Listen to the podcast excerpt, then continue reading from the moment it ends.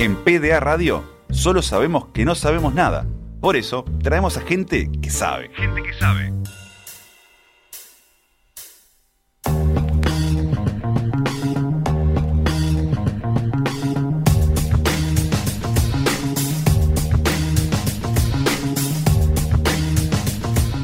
Como ustedes saben, nosotros tenemos una sección que se llama Gente que sabe, donde invitamos a gente que de verdad sabe, a diferencia de nosotros, hablar de, de lo que está estudiando. A parte de esa gente que sabe ha sido el grupo de estudios de fútbol en Uruguay, el GREFU, donde ha venido Andrés Morales, donde ha venido Juan Carlos Luzuriaga, y en ese marco es que hoy le toca el turno a Gastón Laborido, que es profesor en historia, investigador, eh, y que nos va a traer, y vamos a hablar acá un ratito, de la construcción de la rivalidad clásica, que es tu tema de tesis. ¿Cómo anda, Gastón? Así es, ¿qué tal? Este, buenas tardes. Este, en primer lugar, muchísimas gracias por la, por la invitación.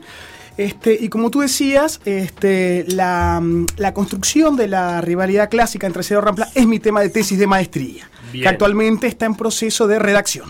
Y entonces vamos a empezar por ahí, por por qué un investigador en historia se dedica al fútbol. Bien, es una pregunta bien interesante que tiene que ver con mi propia trayectoria en cuanto a la formación en historia.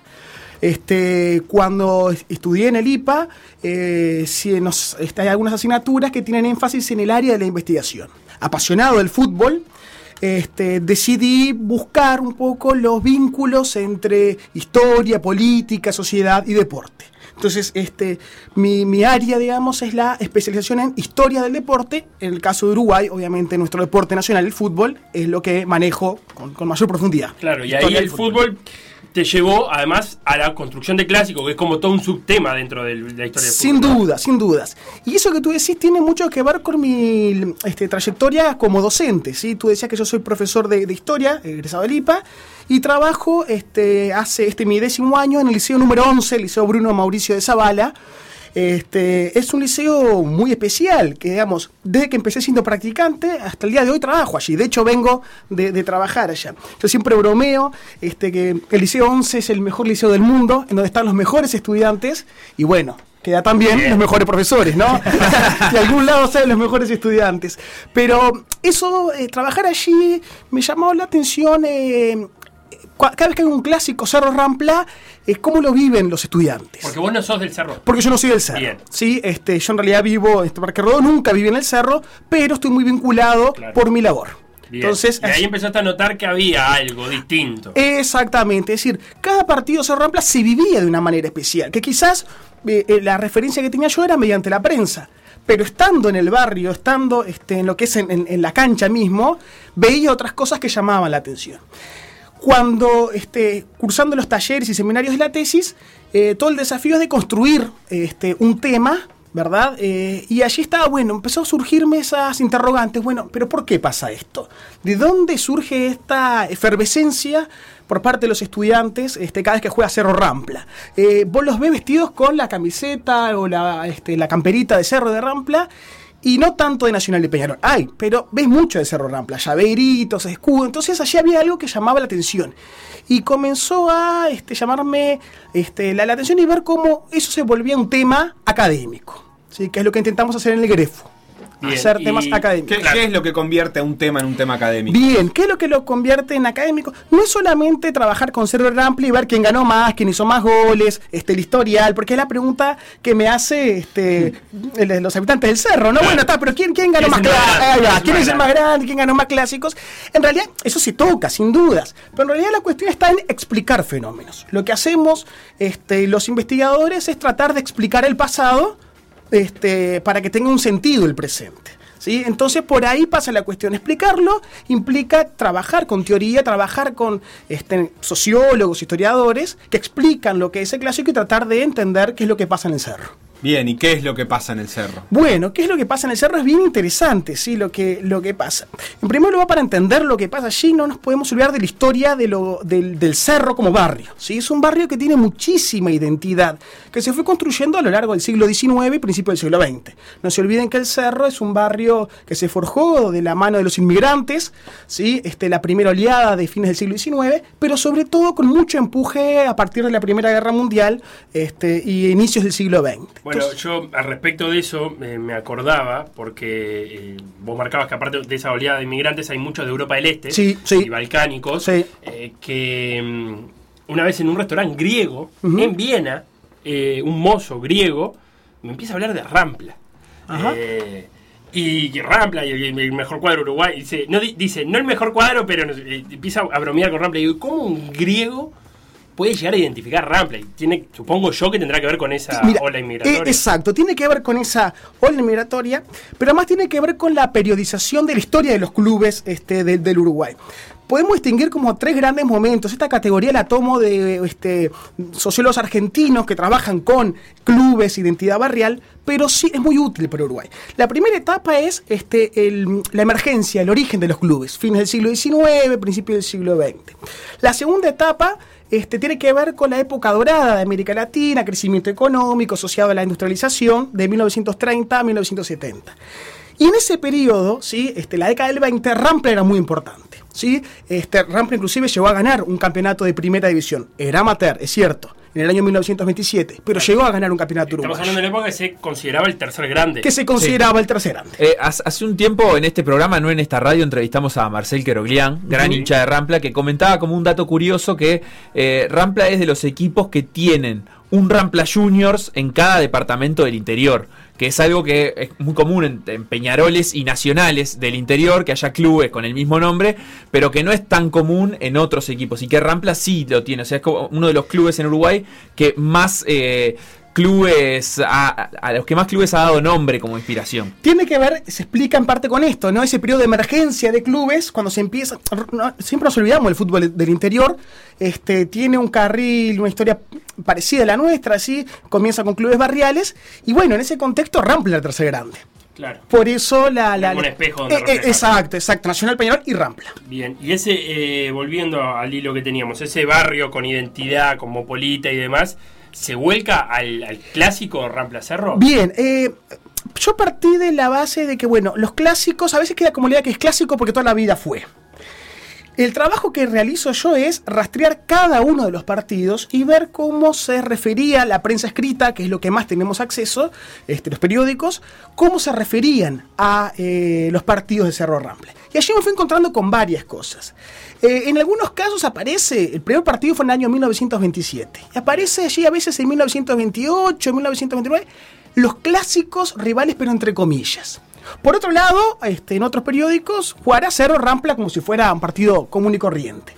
Entonces yo lo que estoy trabajando es cómo se va construyendo, ¿sí? a través del lenguaje también, las rivalidades clásicas. Porque partimos de dos clubes que, bueno, que Rampla primero que no era del Cerro Oriundo. Exactamente, sí, se, se funda este, en enero de 1914, este, tuvo una trayectoria allí por la zona de la Aguada y pasa el cerro en 1919. Y ahí todavía no se había fundado Cerro cuando Rampla llega a, Cer- al es- Cerro, digamos. exactamente, sí. Lo que había en el cerro era una liga este, barrial, que tenía mucha importancia y la gente del cerro, bueno, admiraba mucho más la liga barrial que lo que era el campeonato de, este, de la AUF. ¿sí? Claro, para, pero para cuando se funda Cerro, Rampla ya estaba ubicado en la Villa del Cerro. Exactamente. No nos olvidemos que Cerro es de diciembre del 22. Bien. ¿sí? O sea que sea tres años que Rampla estaba en el cerro. O sea que Cerro tuvo a toda su vida a Rampla ahí, en definitiva, Sí. más allá de que Rampla venga de otro lado. Sí, las hipótesis originarias es que, bueno, que Cerro se funda de alguna manera para, bueno, eh, marcar la rivalidad con el invasor, el Claro, extranjero, el forastero, claro, es decir,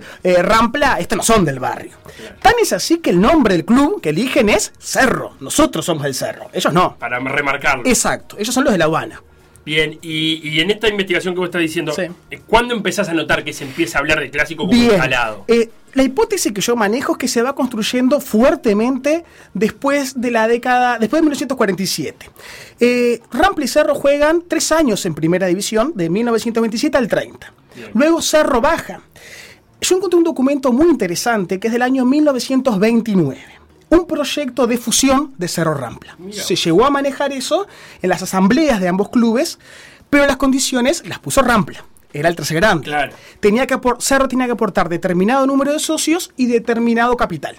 Cerro no tenía esos socios y ese capital, por lo tanto, fracasó ese proyecto.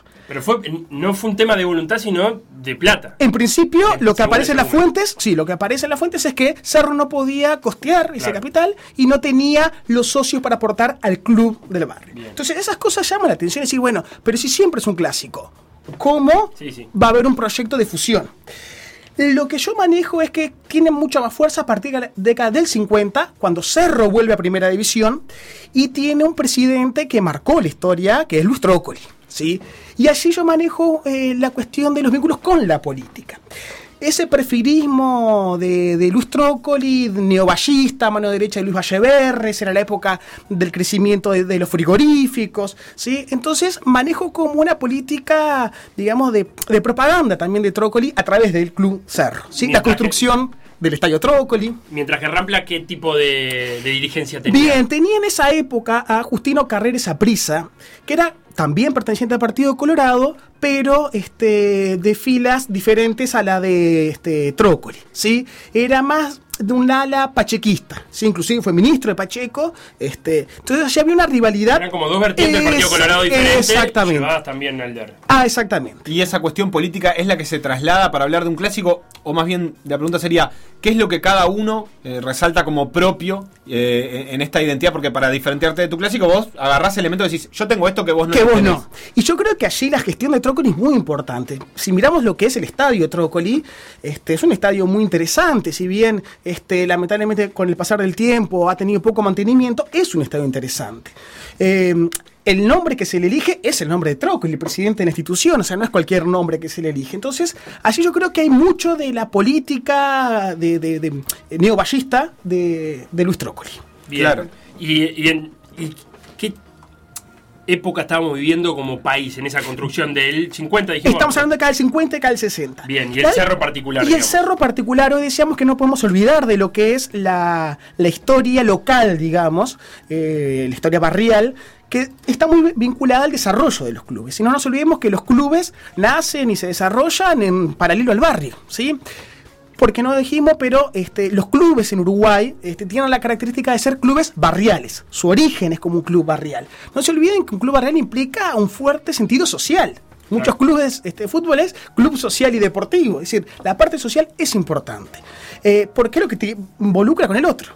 Entonces, este, en la década del 50 el cerro eh, era muy importante, los frigoríficos funcionaban, pero a partir de, este, el eh, de la guerra de Corea comienzan los primeros eh, signos de la crisis. Pero hasta la década del 50 tenemos un cerro espléndido, ¿verdad? En donde la, los frigoríficos, eh, la industria frigorífica es muy importante y la tradición obrera y sindical también, ¿no? Son como dos elementos que marcan la historia del cerro. ¿Y, y vos has visto este, cómo se traducía en esa época la rivalidad en esa parte más social, es decir, más allá de lo institucional y los clubes y los proyectos de cada uno y cómo se paraban, la gente eh, ya lo vivía en ese momento como una cuestión de- diferencial? Eh, eso es lo que estamos ahora tratando de, de- de llegar a las fuentes, pero hay una.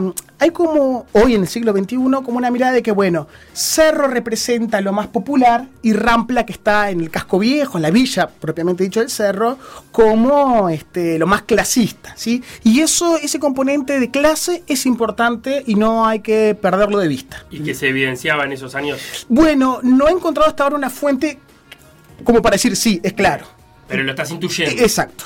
Y, y de todas maneras, eh, Rampla tenía una trayectoria en primera división mucho más este, eh, disímil, ha tenido bastantes descensos. Cerro es un equipo que desde, su regreso al profesionalismo solo bajó dos veces, o sea que ha estado siempre en primera división. Eso ha hecho que el clásico muchas veces quedara interrumpido, al menos en los partidos, pero sin embargo sostuvo la tensión clásica. Bueno, eso que es, sí, sostuvo la tensión clásica, pero también encontramos en el año este, 48, encontramos en el año 68 y en el año 69 tres amistosos entre Cerro y Rampla a beneficio de los este, trabajadores de los frigoríficos que estaban en plena huelga, etcétera, etcétera. Entonces sí, bueno, sí, clásico, pero era periodo que a veces no se enfrentaban y sin embargo habían partidos este, a beneficio de los, de, de los trabajadores del barrio. ¿Y en qué Pero momento, digamos, me, me refiero a que se mantiene la atención en el sentido que hoy por hoy nadie tiene ninguna duda de que es un clásico Cerro Rampla, a pesar de que por ahí pasaron 10, Ah, 15 sí, años sí, en sí, los la que década jugaba. 80, sí, la década del 80, no, sé, no, no, sí, tuvieron más de 10 años sin jugar. Sí, pero sigue latente eso. ¿Y en Sí, qué, la momento, en qué momento se da vuelta? Porque estamos hablando de un rampla fuerte, de un tercer grande. ¿En qué momento se da, cambia esa balanza? Ah, 58, 59 y 60 son años y 61 años fundamentales porque Cerro empieza a subir en las tablas de posiciones y logra dos vicecampeonatos seguidos atrás de Peñarol. Entonces ahí, ya 59, 60, 61, mucha, mucho crecimiento de Cerro. Se coloca ahí cerró como algo importante. Algo importante. Y empieza a hacer ruido. ¿Hay algo en, en- en esa línea que, que vos hayas estado percibiendo sobre si eso les otorga a los dos una especie de orgullo el hecho de tener un clásico? Porque estaba pensando ahora en el clásico defensor Danubio, por ejemplo, es algo que se discute mucho cada vez que juegan. Si es un clásico, si no, algunos hinchas se niegan a decirle clásico a- al- a- al partido ese. Sin embargo, y, y la verdad es que pasa con bastantes partidos. Después a veces juegan. No sé, bueno, Wander River creo que tiene una identificación mutua, pero a veces Racing. nos llegan pila de mensajes en- cuando vamos hablando de Wander, de Wander River y dicen, no, no somos clásicos porque River la, La aduana aduana. y por todo un montón de historia. La verdad es que debe ser, este, sin duda que es el segundo clásico después de Peñarol Nacional en términos de convocatoria, pero es ser de los pocos clásicos que los dos se identifican Sí. a sí mismos. ¿Hay un orgullo en eso también que trasladar Sí. para afuera? Sí, sí, claro. Y también cuando el otro le va mal, ustedes son de la B, nosotros estamos en primera. Entonces, este, sí, hay una cuestión de orgullo de- de- del clásico de la villa, ¿no? El nombre. El clásico de villa. Tiene un- muy tiene un nombre. Tiene un nombre. Tiene un nombre. Entonces, es algo muy fuerte. Ponerle un nombre a algo es también apropiarse. de eso. Exactamente. Y además, justamente como mencionamos hoy, ¿no? Las identidades se construyen en oposición al otro. Y ahí es muy fuerte. ¿sí? Cerro y Rampla, ambas instituciones, este, es muy fuerte esa, esa identidad. Y te traigo para, para el presente. Sí. ¿Cómo, ¿Cómo empieza a dialogar con todas estas identidades que estamos hablando la llegada de las sociedades anónimas deportivas? Ah, bien, bien. Es una pregunta muy interesante porque esta categoría, esta periodización que mencionaba recién, plantea que a partir de acá del 70, este, en, en el Río de la Plata, tenemos una, un periodo de deterioro de los clubes sociales. Eh, si miramos su matriz originaria, ¿sí? En donde aparecen las sociedades anónimas, en donde aparece el capital internacional, en donde aparece la mercantilización. Entonces eso va cambiando eh, en general, ¿no? Va cambiando las identidades. Es decir, hay una mutación de las identidades. Este, y sobre todo, eh, esa cuestión de, bueno, de. Por ejemplo, vemos en, en el interior se sigue manteniendo. Hacer obras benéficas para el club, este, juntar fondos, que acá se fue perdiendo. Montevideo, los clubes de barrio, eso lo fueron dejando de lado. Y en este caso, en, el- en- en la villa, tenemos a, Rampla, que es eh, una sociedad anónima deportiva, Exacto. que tuvo con. Lo hemos hablado también con los líos que tuvo este año. Los líos que tuvo, que el casi no capital jugó. inglés, que no estaba, que aparecía, sí. que no, que vino un inglés que no se sabe muy bien quién es. Claro. Eh, Cerro se ha mantenido por ahora por fuera de eso, pero también está con unos problemas económicos muy Tremendos, grandes. tremendos, tremendos. Entonces eso también va a cambiar, va, va mutando, ¿no? Va mutando la, la relación del barrio con, con el club, ¿no? Y de los hinchas con el club. Bien, y, y si tuvieras que definir el clásico Cerro Rampla, eh, ¿qué características le pondrías? ¿Qué, qué lo identifica diferente a otros clásicos que hay? Bien, eh, parto de la base que para mí es el segundo clásico. Nacional Peñarol, Cerro Rampla son los clásicos del fútbol uruguayo. ¿sí? Cuando trabajo, este argumento que, que los demás, quizás hay todo un periodo de construcción como, como el que estoy analizando de Cerro Rampla, pero quizás hoy no es tan evidente. ¿Qué es lo que hace que sea tan especial el clásico de Cerro Rampla? Bueno, eh, el barrio, ¿sí? que es un barrio muy especial, que quizás en otros casos la- digamos, los motivos de por qué es un clásico, como poníamos Danubio Defensores, porque bueno, han tenido muy buenas formativas, eh, Wanderers, este, River por la cercanía, pero en realidad tampoco hay una identidad apegada al barrio. En Cerro, Rampla sí. Entonces, sí, el barrio es como un factor fundamental para entender esa rivalidad. En la línea de esto, algunos mensajes que llegan de gente de la Villa del Cerro, como Michael, que te manda un saludo. eh, dice que es un docente dedicado y apasionado en la práctica. Eh, otra persona que no firma, pero que dice que los está, que está escuchando, que es muy interesante, que los inmigrantes poblaron el cerro y es por eso que las calles tienen eh, nombres de países. Gracias por la información. Y cerro y cerro. Porque Cerro, también cerro, es- cerro y la cerro, cultura. cerro y la cultura, pero cerro, cerro, porque eh, tener un gritito identificatorio también es una Sí, cosa importante. fuerte, sí, sí. Ah, eh, la pasión que muestra el profesor Laborido por este tema de historiografía deportiva la tiene también en la educación de sus estudiantes en los liceos. Un abrazo a un compañero docente y de un vecino del cerro. Ah, pensé que era un estudiante que quería, que quería saltearse Este, alguna, algún escrito. También un saludo que manda Leo, que nos recuerda el apoyo del doctor Martín Arreche para el ciclismo de cerro, que tenía una actividad más atlética, dice por el estilo, pero brotan los mensajes de gente del lugar, viste, que, que, que hablas del tema, y el hincha de Cerro y el hincha de Rampla aparece ahí como un orgullo de barrio. de, tener de barrio, sí. De- me pasan las reuniones de, de- con los padres, ¿verdad? Con los familiares, estudiantes, eso, que hace años que trabajo allí, entonces la comunidad este, sarrense sabe el tema que manejo. Y se da esas charlas este, con los padres, cuando van a buscar los boletines, este, reunión, eh, sí, conversar un poquitito sobre Cerro, Rample, no, no, y mirá y poné este, allí en tus trabajos que Cerro este, es el verdadero, o poné que Rample es el mejor, sí, sí se dan esas... Algo que hemos hablado mucho con, con Andrés, con Juan Carlos y con Bruno Moleda Sí. también es, eh, y te lo voy a preguntar a vos, Gastón, ¿cómo, cómo se toma, cómo te recibe la academia con este tema, con estos tipos de trabajo que se están abriendo en estos últimos años, pero que hasta hace 10, 15 años no había absolutamente nada. Eh, eso o muy pregunta- poco en realidad. Esa pregunta es muy interesante porque Argentina y Brasil este, nos saca mucha ventaja en, en esto, en, en trabajar académicamente el deporte eh, y sobre todo los usos políticos. Este, le- nos sacan 10, 15 años. En los años 90 ya empezaron a producir. Fíjate que estamos en el 2020 y recién este, hace 10 años que está dentro del ámbito académico el deporte y, y el fútbol. Y yo hago esta aclaración porque yo hablo de fútbol y, y, este, nuestros compañeros de Grefu generalmente manejamos fútbol, pero no, sol- Claro. no tocamos otros deportes que también son muy importantes dentro del- de, de- de la, de la identidad uruguaya. Sí, ciclismo, boxeo. Eh, a ver, tuvimos medallas este, olímpicas. Entonces, este, esas cosas son importantes. Eh, y, y los argentinos y los brasileños les llama la atención eso, ¿no? Dice, pero ¿cómo? Un país que ha ganado dos Juegos Olímpicos, ha ganado dos Mundiales, 15 Copa Américas, no está dentro de la academia. Bueno, recién ahora se está abriendo como ese ¿Y espacio. vos te pusiste a pensar por qué recién ahora, por qué no sabría antes? Bueno, eso es interesante porque cada, cada país, digamos, va construyendo eh, los temas de la historiografía. O sea, los, historiadores van tomando ciertos temas y se van dejando de lado otros. Y allí habría que ver también, cuando aparecen las primeras escrituras sobre deporte y fútbol, quiénes eran. En realidad, las primeras escrituras eh, surge de la mano de periodistas, ¿sí? surge de la mano de comunicadores, pero en realidad no provenían del mundo académico.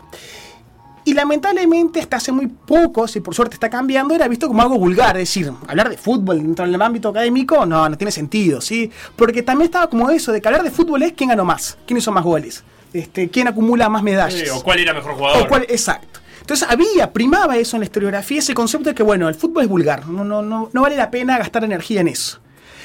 Recién ahora estamos como cambiando, este, por suerte, y es importante ¿no? que cambie esa, esa mirada. Y el GREFU ha tenido un papel muy importante ¿sí? en eso, ¿sí? como una- un proyecto de este, eh, incubadora de, de estas investigaciones.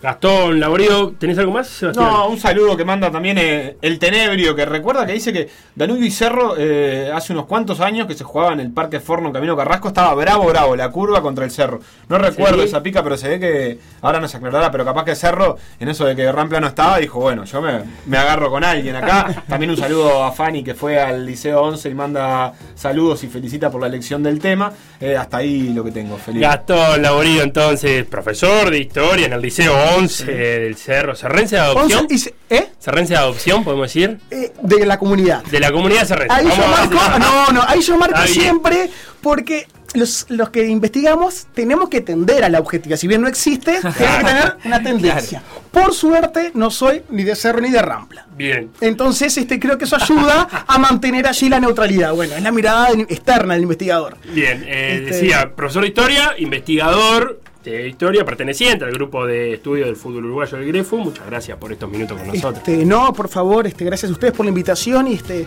que creemos muy valioso compartir, ¿verdad? Con, este, los oyentes estas temáticas, ¿verdad? Que hacen también a la identidad nacional y estos espacios son, muy valiosos. Este, y bueno, el Grefu está siempre a las órdenes y mando un saludo muy especial a toda la comunidad sarrense, ¿no? Este, Liceo 11, Liceo 72, este, a toda la, la gente de allá que, que, bueno, que lo vive de una manera eh, muy especial.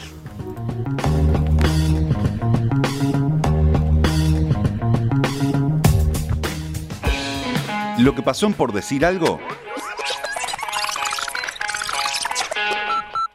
Revivirlo en pda.uy o buscar los podcasts en Mixcloud, o Spotify.